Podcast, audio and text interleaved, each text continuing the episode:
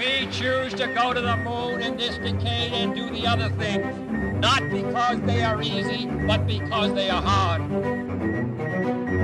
If you're going to pick some place to die, then why not Mars?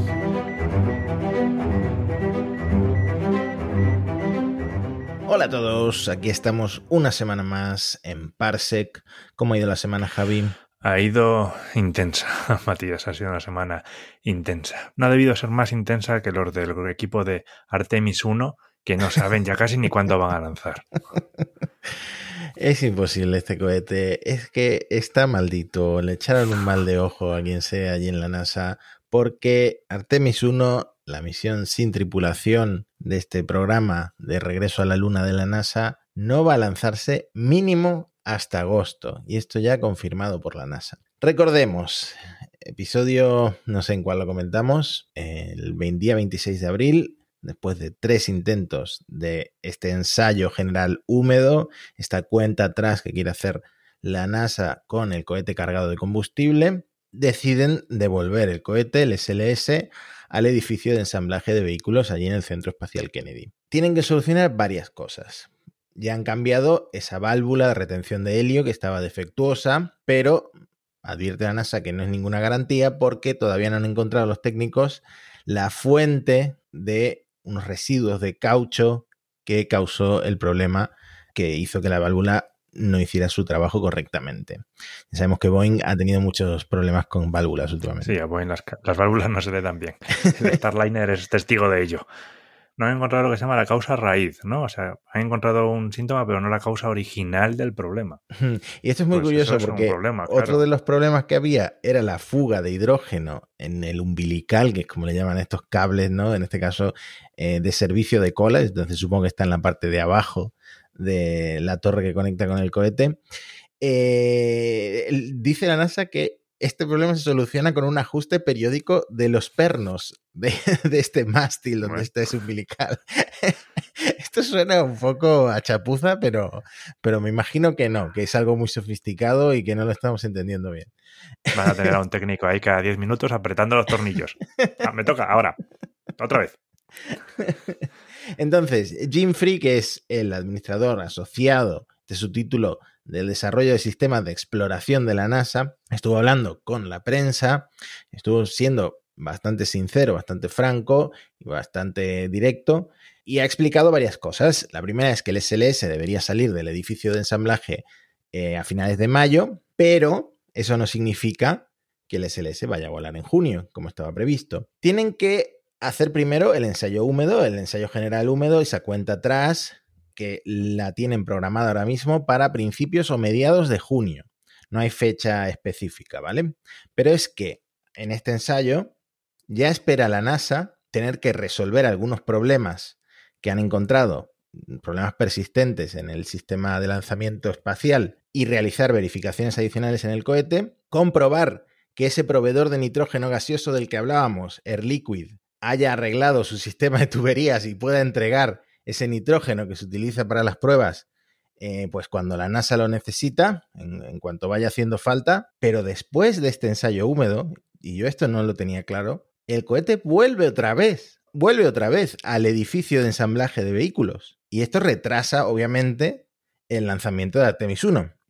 Entonces, hacen el ensayo húmedo, suponiendo que sale bien, en junio, principios, mediados de junio, vuelve el cohete al edificio de ensamblaje de vehículos eh, hacen unos trabajos adicionales que han aplazado para después del ensayo, creo que no han especificado cuáles, y admite la NASA que este ensayo húmedo, aunque ya vengan de tres intentos, puede volver a llevar más de un intento. Entonces le pregunta la prensa a Jim Free, ¿está demostrando el SLS ser más complicado de lo que la NASA pensaba? Y dice el señor Free, no, no está demostrando ser más complicado de lo que parecía. Sabíamos que era un sistema complicado. Ahí callando bocas.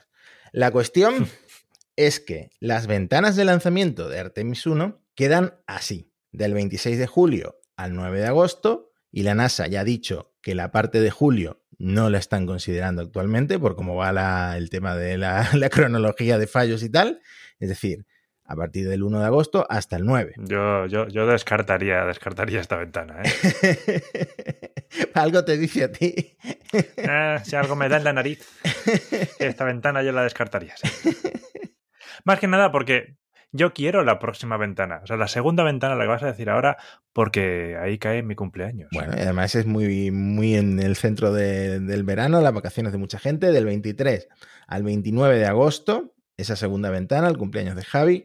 Ojalá lo celebremos con un lanzamiento exitoso del SLS, porque por mucho que nos riamos, pues nos hace mucha ilusión este programa para volver a la luna y queremos que avance. Y si este tampoco se cumple, ya nos iríamos a septiembre. La tercera ventana sería del 2 al 6 de septiembre. Por ahora, vamos a pensar que el SLS, que la misión Artemis 1, tiene lugar en agosto. Y fíjate que las comparaciones son odiosas. Pero hablábamos en el episodio anterior de un tubo, Lo son, lo son. un tubo que implosionó en la Starship, concretamente en la etapa super heavy de la Starship. Pues dos semanas han tardado en SpaceX en reparar ese tubo y ya está el Booster 7, que es el, el número del prototipo super heavy que no sabemos si va a volar, pero que está ahora mismo en la plataforma de lanzamiento, ya está reparado y de vuelta en la plataforma. Las comparaciones son odiosas, no tiene nada que ver ni el funcionamiento de la NASA con el funcionamiento de SpaceX, pero bueno, van a ritmos diferentes. Total. Y el sistema que están siguiendo también es completamente diferente. Que luego igual el Booster 7 no lanza. Es decir, lo están arreglando y probando como si fueras... Pero aquí descartan boosters como si no costaran.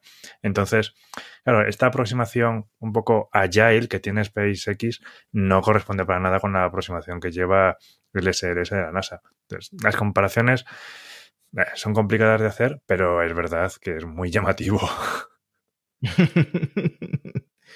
bueno, pero la NASA eh, no solo es el SLS, eh, hay un montón de misiones que están eh, teniendo lugar y queríamos hablar de misiones que se han prorrogado, ¿no? Sí, las han prolongado, más o menos al mismo tiempo que salía el NASA Decadal Survey, que, del que hablábamos en el último programa, que nos planteaba cuáles serían las próximas misiones o cuáles serían los objetivos que la NASA debería plantearse a futuro. Pues un poco en paralelo con el Decadal Survey salía la noticia de que la NASA prorrogaba varias de las misiones que tiene ahora en, vuelo, en funcionamiento alrededor del sistema solar.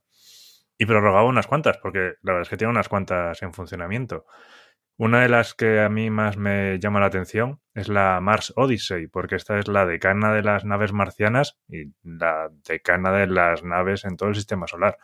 Se lanzó el 7 de abril de 2001 y ya está en órbita marciana desde el 24 de octubre del mismo año. Madre mía, 7 de abril de 2001 no te pedían nada para entrar a un avión, pasabas directamente con Sí. tu maleta. A partir de ese año la cosa cambió mucho. Era otra época. Pues sí, 21 años hace del lanzamiento de esta sonda y todavía sigue funcionando, todavía sigue en vuelo y todavía la prorrogan la misión. No puede jubilarse. Increíble. Me encantan estas naves que siguen funcionando después de tanto tiempo y que son tan útiles. Sí, son espectaculares. Otra que no le va a la zaga es la Mars Reconnaissance Orbiter, que fue lanzada el 12 de agosto de 2005 y que llegó a Marte el 10 de marzo del 2006. No hizo una, in- una inyección directa, esta lo que utilizó fue la atmósfera de Marte para realizar un aerofrenado, de forma que ahorraba un poco de combustible, así que la inserción orbital fue en noviembre de ese año, pero también una sonda que lleva funcionando mucho tiempo, prorrogada.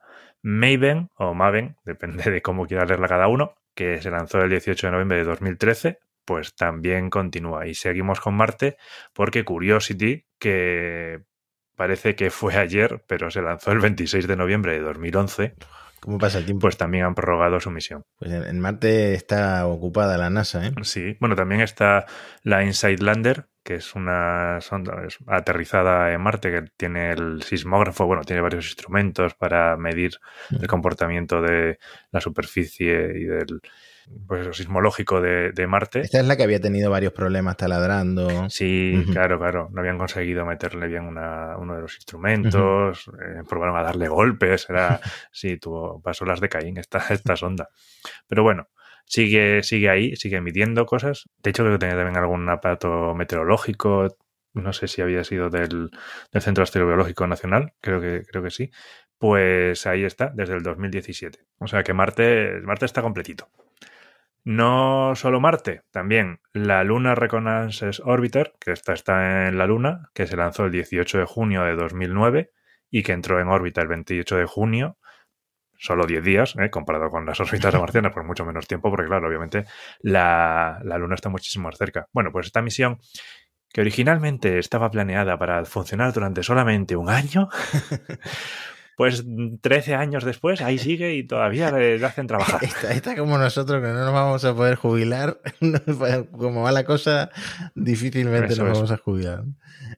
Ahí vemos nuestro futuro, en la Luna Reconnaissance Orbiter y en la Mars Odyssey. Esta es la que sigue mandando fotos de la Luna junto con la sonda India, creo que era. Eh, las dos están orbitando la Luna y son las que mandan más fotos, ¿no? Así es. Otra sonda que se prorroga, pero bueno, esta se esperaba que se prorrogara claramente, es la Osiris Rex. La Osiris Rex, que fue lanzada el 8 de septiembre de 2016 con el objetivo de ir al asteroide Bennu, al cual llegó el 3 de diciembre de 2018. Esta sonda, su objetivo era recoger una muestra de, de este asteroide de Bennu, cosa que realizó el 20 de octubre de 2020. Tuvieron algunos problemillas porque parece ser que no se cerró bien el contenedor y entonces algo se había escapado, pero la NASA está bastante convencida, ha dicho varias veces, que han recogido material suficiente y eh, va a traerlas a la Tierra el 24 de septiembre de 2023. Esto es exactitud. El 24 de septiembre, Matías. No a finales de verano, eh, no, el 24 de septiembre. Bueno, esto sí que está bien calculado. Y han hablado, han hablado en esta prórroga de la misión de la ampliación de la misma. Es decir, cuando traiga las muestras a la Tierra, cuando las deje caer en la que reentrarán, no va a terminar su misión. Lo que van a hacer es una misión ampliada. Se va a ir a otro asteroide, al asteroide 99.942 Apophis. Espera, espera, espera. A ver si me estoy enterando. La sonda suelta las muestras. Sí. Y sigue camino, y sigue viaje. Exactamente. Ah, pues fíjate, multipropósito y todo. Total, total. ya que mandas una sonda y te has gastado unos cuantos millones, pues ¿por qué no usarla para varios? Si te da, pues eso que sacas. Hmm, rollo repartidor de globo ya, la NASA con la Osiris. ¿eh?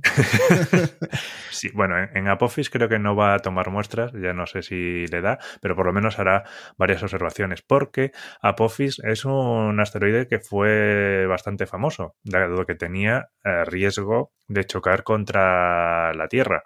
De hecho, durante mucho tiempo fue eh, el asteroide que tuvo mayor probabilidad de todos, tenía una alta probabilidad y cuando hablamos de alta, Matías, quiero decir que era del 2,7%. ¿eh?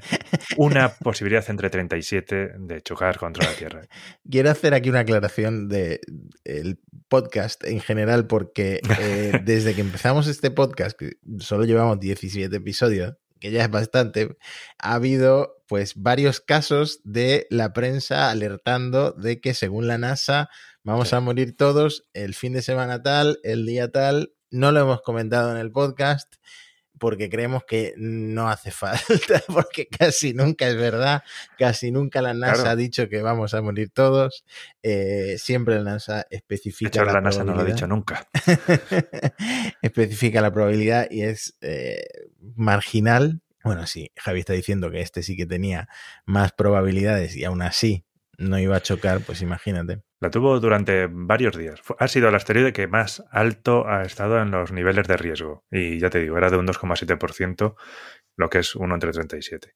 Tras varias campañas de observación y refinamiento, esta probabilidad ha bajado todavía más y de hecho ya se ha descartado que choque. Va a pasar cerca, porque va a pasar cerca, se ha calculado, de hecho el próximo, el pase de 2029 se ha calculado con una precisión de 2 o 3 kilómetros y se sabe que va a pasar por dentro del cinturón geoestacionario. O sea, eso va a ser muy cerca realmente. Mm, mm, esperemos que no se encuentre con basura espacial de camino. bueno, se la, cepilla. lo, que Apophis pille, se lo va a cepillar. No, no, no hay un problema. Cuando has dicho Entonces, y será- 2,7%, un poquito, un poquito me echo en los pantalones, la verdad, porque yo, eso, ya, eso ya suena Ya responsable. te digo, ya ha cambiado, ya ha cambiado, ya no es esa probabilidad. Ya te digo, se ha calculado, se conoce con una precisión de 2-3 kilómetros. Y, vale, el cinturón geoestacionario está cerca, pero son 36.000 kilómetros de altura, o sea que hay margen, ¿eh? no pasa nada. Al menos en 2029 no chocará. Bueno, El pase será el 13 de abril de 2029 y, Apofi- y, eh, perdón, y Osiris Rex, que ya no se llamará Osiris Rex por entonces, pasará eh, por el asteroide, llegará el 8 de abril, el 8 de abril empezará a observarlo y el encuentro en concreto será el 21 de abril. O sea que Osiris Rex va a estar muy cerca de la Tierra junto con este asteroide en su vuelta. También para tu tranquilidad, te digo que también se han calculado las probabilidades de Apophis para los próximos 100 años y no hay ningún riesgo de choque en 100 años. Y como en 100 años todos calvos, Matías, pues nos da igual. bueno, ha- han hecho tantas películas de asteroides a punto de chocar contra la Tierra que yo creo que por lo menos en Hollywood ya están preparados, ya saben qué hacer. Eh, así que nada, yo confío en, por lo menos en los cinematógrafos. Vamos a tener buenas imágenes del apocalipsis. Mm, Sí, aunque yo después de la película de Leonardo DiCaprio estoy un poco deprimido, pero bueno. No sé si hablamos de aquí de que el encargado de, de defensa planetaria de la NASA estuvo un día en una, en una conferencia de prensa y les dijo a los periodistas, ¿han visto la película de Don't Look Up? La- Sí. la No miréis arriba. Es muy buena, os la recomiendo. Yo iba con el asteroide. Perdona, que tú eras el defensor de defensa planetaria. Sí, es que cuando lo. es una película que ha tenido críticas un poco mixtas, como dicen en inglés, ¿no? Pero te- te- ciertas cosas te puedes lle- llegar a sentir identificado con la situación actual, pues de eso, de la prensa, de la política y etcétera. ¿no? Sí, entonces, eh, terminando con Osiris Rex, por, con- por terminar, es curioso porque Apophis es también un dios egipcio, como, como Osiris, que Apophis, por cierto, es el nombre griego, en egipcio se decía Apep, como todos sabemos, ¿no?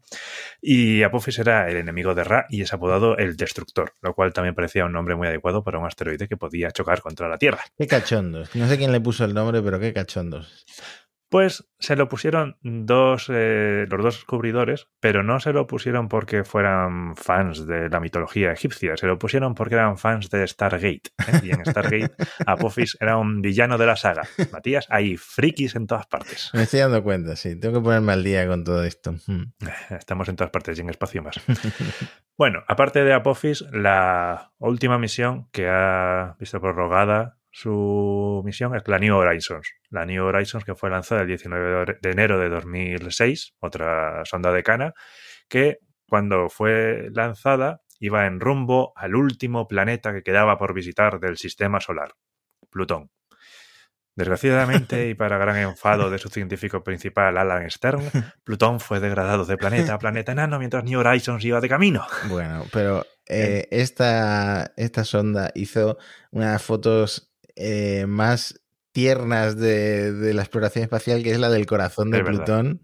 Yo creo que a, todos nos encantó cuando, cuando pasó, cuando hice, hice ese paso por Plutón, ¿no? Y mandó tantas fotos tan, tan chulas de este planeta enano. Ahí está, pasó por Plutón en 2015 y, y alegró nuestros corazones con el corazón de Plutón. y luego más tarde, más tarde pasó también por Arrocot en 2019, este cuerpo transneptuniano que tenía forma como de dos galletas juntas. Y ahora les gustaría pasar por algún otro cuerpo del cinturón de Kuiper, pero todavía no han encontrado uno que esté cerca de la trayectoria. No le queda mucho combustible a la New Horizons, podría realizar algún pequeño ajuste, pero necesita que el cuerpo esté más o menos en la trayectoria que sigue hasta ahora. De momento no han encontrado ninguno, pero todavía no lo han descartado. A ver si hay, hay suerte y encuentran uno, uno pronto. Pues sí, porque la verdad es que me encanta que le encuentren nuevas vidas a, a estas naves espaciales tan viejas que siguen por ahí dando vueltas. ¿no? Sí, sí. La sonda más antigua que yo conozco que está en vuelo es la Voyager 2, que se lanzó el 20 de agosto del 77. ¿eh? Lleva operando 44 años, 8 meses y no sé cuántos días. y además está lejísimo. Sí, está, y está lejísimo, claro, ya mm, está en el espacio interestelar. Ah, eso sí, ya se espera que para 2025 esta sonda ya no tenga energía para alimentar ningún sistema. Llevaba RTGs, de los cuales hemos hablado alguna vez, pero ya para entonces se supone que no van a conseguir potencia suficiente para alimentar ningún sistema y llegar a la muerte de la sonda. Bueno, pues habrá cumplido su misión pues eh, con honores. ¿Te parece si volvemos un poco a la Tierra porque el otro día pasó algo muy chulo? Rocket Lab, empresa de la que hemos hablado bastantes veces porque lo está petando con su micro lanzador, el Electron, lleva ya este cohete de 18 metros, 146 satélites insertados en órbita, bueno, tienen, eh, pues pueden lanzar en órbita heliosíncrona, en, la órbita baja terrestre, eh, dependiendo del, del, lanzamiento, pues pueden lanzar 150, 200 kilos. Son satélites pequeños, pero está teniendo bastante demanda. Es el segundo cohete por detrás del Falcon 9 en Estados Unidos, ¿no? Bueno, pues eh, Peter Beck, el CEO fundador, este hombre neozelandés, archienemigo de Elon Musk, pues una de las cosas que pretendía con el Electron, aparte de imprimir los motores en 3D, es una empresa que imprime los motores del, Electron en 24 horas con sus gigantescas impresoras 3D, era recuperar la primera etapa del cohete, el propulsor principal con sus nueve motores, mediante un helicóptero. Esto lo habíamos comentado alguna vez y habían hecho alguna prueba y el otro día hicieron la primera, el primer intento eh, real, en una misión real, de recuperar el cohete con un helicóptero. Bueno, el cohete en la misión 26 de Rocket Lab despega desde la península de Magia, en Nueva Zelanda. Inserta en, en órbita heliosíncrona los 34 satélites que llevaba, entre ellos tres satélites de prueba de eSpace de la que hemos hablado, que es la empresa que ha contratado Ruanda para crear esa mega constelación de 300.000 satélites. La constelación favorita de Parsec. y mm, bueno, eso aparte de la misión exitosa, entonces la primera etapa pues hace su reentrada, de hecho el Electro normalmente es un cohete negro y como llevaba escudo térmico, necesario si lo van a reutilizar, porque el cohete cae a 8.300 km por hora y alcanza temperaturas de hasta 2.400 grados Celsius, es plateado por el escudo térmico. Es, bastante, bastante chulo también. Entonces, a los 13 kilómetros de altitud, se abre el paracaídas piloto, amortigua un poco la caída y luego a los 6 kilómetros se abre el paracaídas principal. Entonces, de 8.300 kilómetros por hora baja a 36 kilómetros por hora, 35,4 concretamente. Entonces lo estaba esperando un helicóptero. Eh, es un helicóptero que normalmente se usa para operaciones de búsqueda y rescate, también para transportar pues, combustibles y tal, a 278 kilómetros de la costa de Nueva Zelanda. Y la idea es que el helicóptero, que ha sido modificado para engancharse, tiene un gancho colgando para engancharse a las cuerdas del paracaídas, pues se enganche al paracaídas y como está tan ralentizada la caída, sin problemas, eh, se enganche y lo lleve hasta un barco que lo está esperando cerca, un barco de Rocket Lab, creo que es como un catamarán, y lo suelta ahí, ¿no? Entonces, eh, no cae en el Océano Pacífico, que, bueno, por eh, la sal marina y tal, pues puede dañar los motores por muy lento que caiga, ¿no? ¿Qué ocurrió? Lo capturaron con éxito, esto se pudo seguir en directo, pero creo que no fue una emisión, no, no quedó muy claro. Quedó más claro seguirlo desde, desde el Twitter del, propio Peter Beck, que yo no sé si iba en el helicóptero o no, pero subió fotos desde el helicóptero.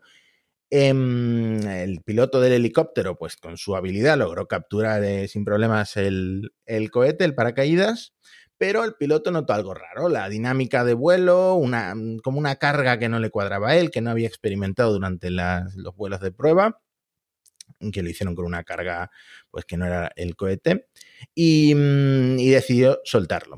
No sé si el propio piloto tenía la, autorización para hacer lo que viera, supongo que sí, porque es el que sabe, pero decidió soltarlo al final en el Océano Pacífico. Obviamente cayó con el paracaídas y lo han recuperado igualmente con el, con el barco de, Rocket Lab, pero no es lo mismo eh, que capturarlo en el aire porque eso ya les permitiría pues eh, restaurarlo más rápido y poder volver a utilizarlo, que es lo que buscan, pues eso, para ahorrar costes, que ya es un cohete pequeño, un microlanzador, como se llaman. Entonces ya es bastante más barato, pero quieren ir más allá con esta versión reutilizable, que por cierto pierde un 7,5% de su capacidad, pues por lo que le tienen que añadir para los paracaídas, etc. Entonces ahí está Peter Beck con un gran primer paso en la reutilización mm, del electrón y ya sabemos que él está trabajando también en el Neutron, que ya se parece un poco más pues a un Falcon 9, bueno, yo diría más que a, una Starship casi en la forma y es un poco más grande Mm, y, también será reutilizable, completamente reutilizable. Así que nada, otra empresa que sigue un poco el camino que ha abierto SpaceX en esta nueva era de los cohetes reutilizables. Sí, bueno, la reutilización es uno de los es uno de los principios que se vienen buscando en espacio desde hace muchos años. El Shuttle, por ejemplo, la lanzadera espacial se diseñó intentando ser lo más reutilizable posible, pero al final, pues los motores laterales, los boosters, se tiraban también al mar, con lo cual tenían que tener su pequeño arreglo por el contacto con la sal marina, como comentabas, y la lanzadera se lo utilizaba, pero luego el, gran depósito de combustible no. Y los tiempos eran muy largos, no se conseguía hacerlo bien. El otro programa comentaste que ULA, United Launch Alliance, tenía pensado recuperar los motores del Vulcan. Estuve viendo que lo llaman la técnica SMART, ¿no? Y también van a usar paracaídas y recuperación en el aire. Han estado haciendo varios estudios y a diferencia de los de Rocket Lab, que usan un paracaídas circular, así semiesférico de los normales, en ULA empezaron por eso, pero luego pasaron a de tipo parapente, de estos que son más rectangulares, porque dice que les permiten volar de forma rectilínea y que vayan paralelo con el avión para la recuperación. Con lo cual, bueno, es una estrategia diferente. Es verdad que si solo recuperan los motores, mm, probablemente sea menos peso. Bueno, o no, quiero decir, los Vulcan son bastante pesados. Igual podría ser comparable a la primera etapa del Electron, no lo sé. Bueno, pero van a usar esta, esta estrategia. Luego en el pasado, también te digo, en los 60 o los 70, las fotos espías no se mandaban por antenas, se grababan en carrete y se mandaban en pequeños cartuchos en paracaídas en la reentrada que se cogían con aviones. Claro, nada que ver con recoger un cohete, eso por supuesto. Bueno, esta es una forma, pues supongo que eficiente y está chulo y también puede dar lugar a unas emisiones en directo bastante emocionantes, pero no es lo mismo que el que el cohete aterrice solo. A mí me parece más futurista que el, que el cohete aterrice solo en medio del mar. Eso me parece de ciencia ficción, aunque lo hayamos visto cientos de veces. O cuando en el Falcon Heavy aterrizan los dos en paralelo ahí en Cabo Cañaveral, es espectacular. Bueno, y después de estas misiones de cohetes, podemos ir hacia una parte más astronómica, ¿no? La parte de ciencia que también tiene mucha importancia en, en el sector espacial. Por un lado, una vez hablamos de la Solar Parker Probe y de cómo se había acercado al Sol, pero también tenemos una misión europea que está volando muy cerca del Sol, que es la Solar Orbiter. Y la Solar Orbiter ha tomado la imagen más cercana al Sol. La Solar Orbiter está ya más cerca del Sol que Mercurio y el 7 de marzo tomó la imagen más cercana al Sol y en mayor resolución. Es una imagen de 9148 por 9112 píxeles.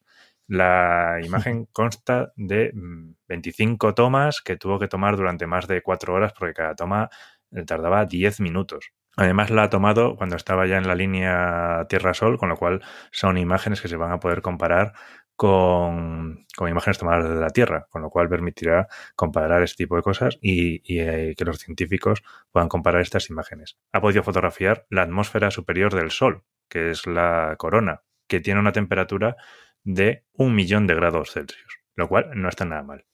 A ver, en Sevilla y en Córdoba en verano, ya. la sensación térmica es parecida, ¿eh? Eso, no sé si has estado. Lo intento evitar. bueno, pues esta imagen se tomó con el Extreme Ultraviolet Imager, que es en, el, ultra, en el ultravioleta, lo toma en la eh, banda de 17 nanómetros. Y luego tiene otro instrumento que también estuvo tomando imágenes, que es el SPICE, que toma distintas capas de la atmósfera y toma la temperatura de distintos elementos. ¿no? A medida que se van fusionando los elementos en el Sol se producen otros elementos, se va fusionando el hidrógeno con el helio, tal. Bueno, pues el SPICE toma la temperatura del hidrógeno, que está a unos 10.000 grados, el carbón a 32.000, el oxígeno a 320.000 y el neón a 630.000. Porque con esto van a intentar descubrir uno de los misterios del Sol, porque normalmente la temperatura en un cuerpo desciende a medida que te alejas de su centro, ¿no? Pero en el Sol no pasa lo mismo. La superficie, lo que es la superficie del Sol, tiene una temperatura de unos 5.000 grados, pero su atmósfera, la corona, alcanza el millón de grados que acabamos de comentar. Y es una cosa muy rara, es un misterio, y descubrir esto es una de las claves de Solar Orbit. Bueno, ojalá lo consigan con la sonda europea en lugar que con la estadounidense, ¿no? Y llevamos nosotros ese hito. Eh, esperemos que sí.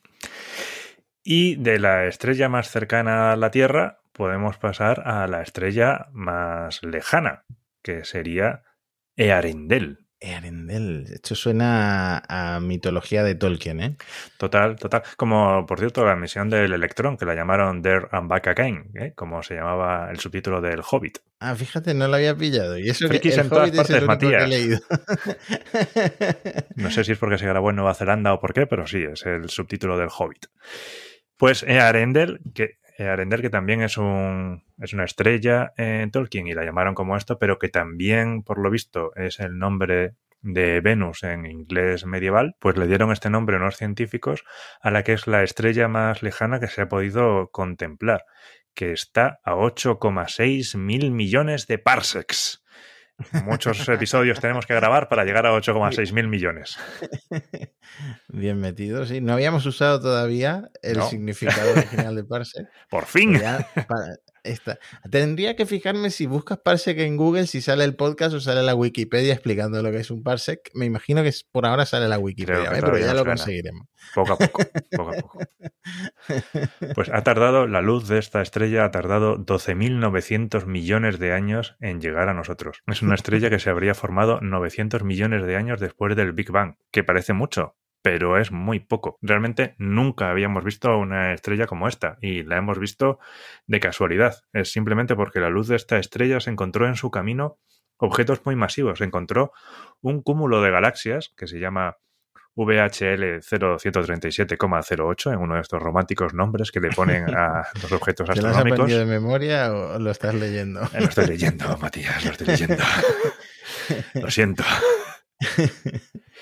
Pues esta, que está, a, este cúmulo está a 5.500 años luz de nosotros, pues está alineado de forma que la luz e, e Arendel habría estado detrás y entonces hace un efecto de lente gravitatoria, que es un efecto derivado de la teoría general de la relatividad de Einstein, y nos permite aumentar eh, la capacidad de observación que tiene el Hubble.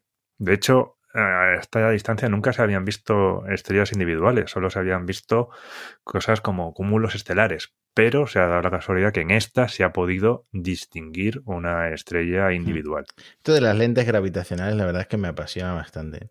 ¿No, es, fascinante. la teoría de que el, universo nuestro puede ser eh, las gafas de, un ser superior y que las lentes gravitacionales son las lentes de esas gafas? La, la, estoy creando ahora mismo. No lo sé, pero sería una pena que un ser superior fuera miope. Bueno, te dejo después de esta tontería que seguir contando cosas. Pues Arendel se supone que es una de las estrellas, podría ser una estrella de población 2, o sea, una de las primeras estrellas, bueno, de las segundas, por eso sería de población 2, que tendría muy pocos metales. Y cuando digo metales, quiero decir que son elementos más pesados que el helio. ¿eh? Los astrónomos, todo lo que sea más pesado que el helio, son metales. ¿Para qué? Hidrógeno, helio y metales. ¿Para qué se van a complicar? ¿no? Ya tienen muchas cosas que estudiar. Pues Simplifiquemos eso.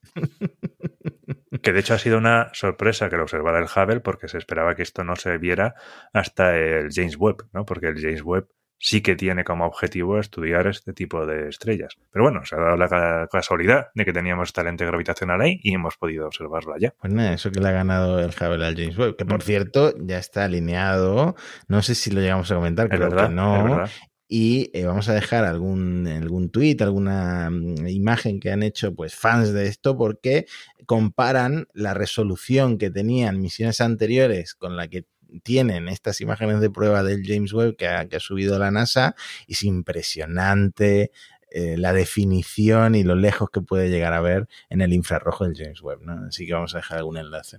Es espectacular. Ya tiene una alineación perfecta. La NASA está extremadamente contenta. Ha ido todo súper bien. El James Webb de momento se está portando. Sí, mejor de lo esperado, decía la NASA. ¿no? Funciona mejor de las mejores expectativas, o sea, mejor que las mejores expectativas que tenía la NASA, así que imagínate lo contentos que están allí.